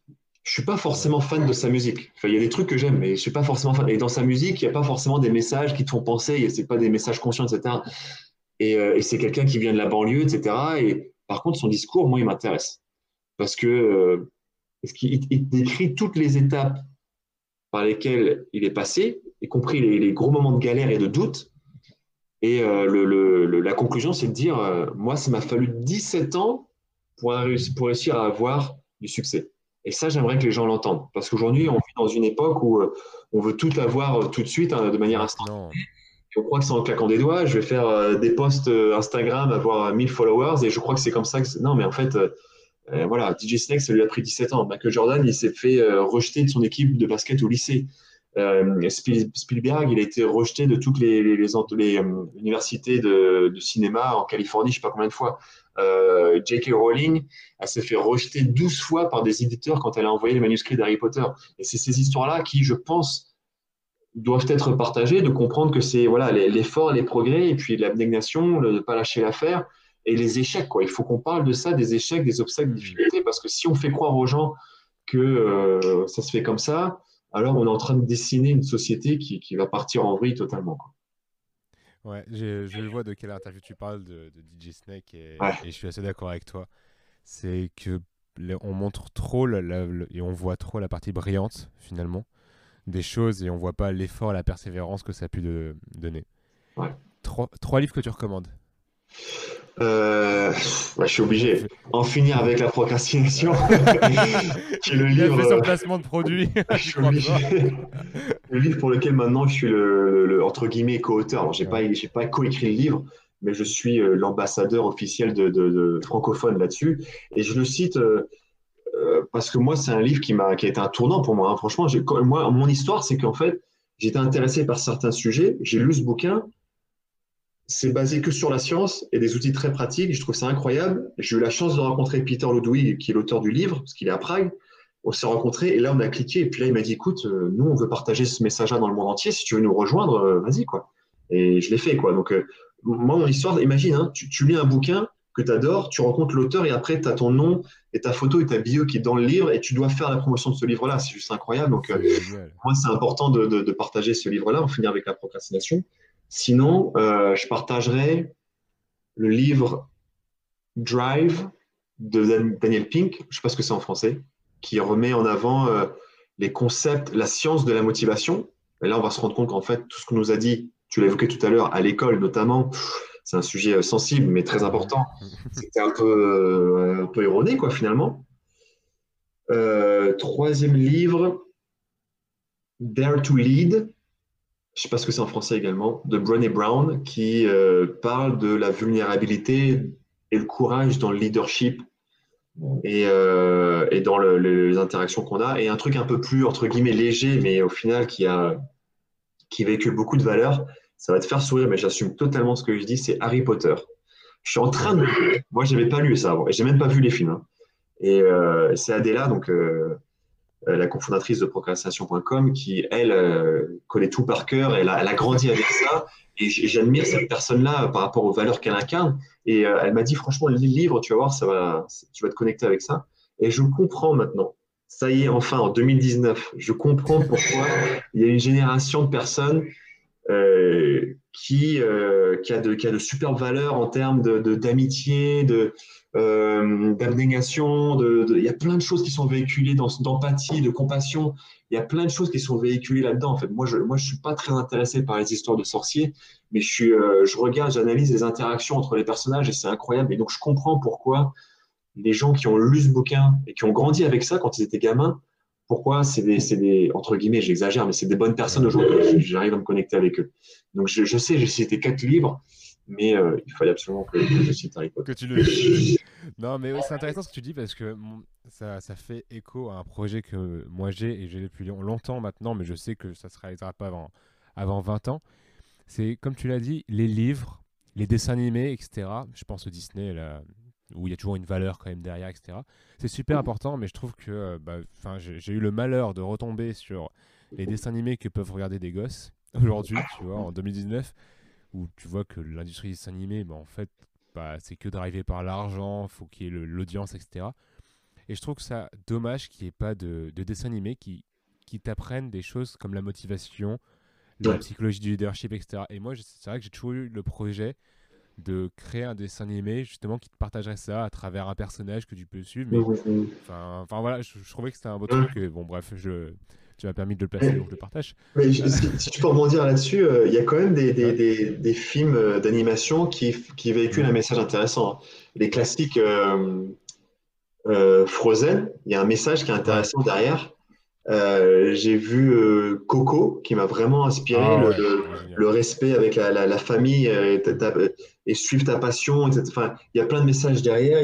franchement, ça peut être intéressant qu'on parle de, de, de, films qui, ont, qui, font, qui véhiculent un message intéressant. Ça peut, être ça peut être une discussion plutôt fun à, à, faire. Moi, le dernier livre que, que j'ai vu qui m'a vraiment beaucoup ému, c'est Wonder c'est un gamin qui, euh, qui, qui, est né avec une déformation sur le visage et donc il a fait plein d'opérations là, et il a tellement peur après du regard des gens qu'il il a un casque d'astronaute sur lui tout le temps et euh, euh, fait son éducation avec sa mère, c'est sa mère qui lui, donne des cours jusqu'au moment où il va au collège.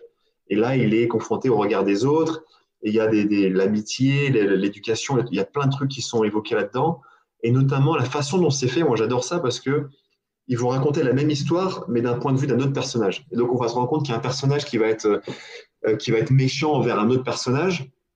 Et on va se dire, mais celui-là, en fait, il est horrible, c'est dégueulasse, pourquoi il se comporte comme ça? Et puis après, on fait un retour en arrière et on voit ce que cette personne a vécu et euh, qu'est-ce qui justifie le fait qu'à un moment donné, elle a, dit une, elle a fait une remarque désobligeante. Tu vois. Encore une fois, je reviens sur euh, faut pas juger, etc., même si des fois, ça fait, ça fait mal, mais le fait qu'on puisse comprendre la perception des autres, c'est clairement une mise en application de l'empathie c'est de, comprendre quelles sont les émotions que la personne a traversées et quelle est la perception de la même situation pour cette personne-là qui justifie qu'elle a dit ou fait ça. Quoi. Donc euh, ça, c'est, il y, a des messages quand même à, comprendre et à interpréter dans certains, dans certains films qui sont intéressants.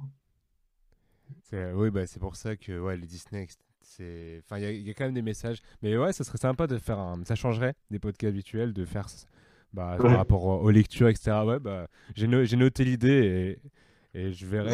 Euh, si, si, je suis amené à préparer ça, bah, je penserai tout de suite à toi. Et euh, bah, du coup, dernière question. Où est-ce qu'on peut te retrouver? Sur quels euh, médias sociaux? Moi, le mieux, c'est LinkedIn. Je suis vraiment plus présent sur LinkedIn. Mathias Durand, vous allez me trouver. J'essaie de partager du, du contenu qui a, qui a, du sens en français et en anglais. Sinon, on a une page Facebook qui est pour la, promotion du livre qui s'appelle donc En finir avec la procrastination.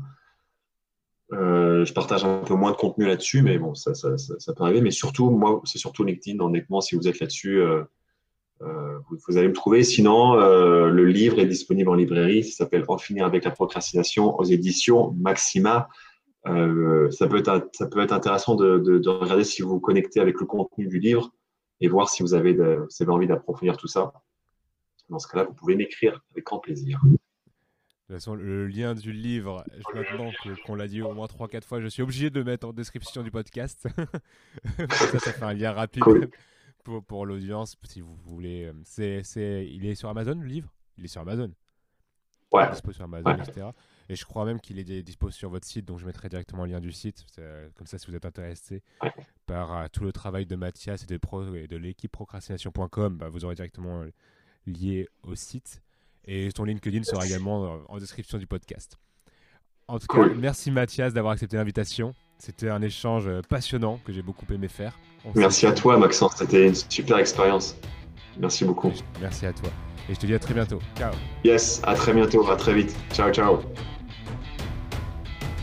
Le podcast est maintenant terminé, j'espère que ma discussion avec Mathias vous aura plu. Si c'est le cas, je vous invite à laisser un commentaire et 5 étoiles sur iTunes, ça aidera vraiment à soutenir le podcast.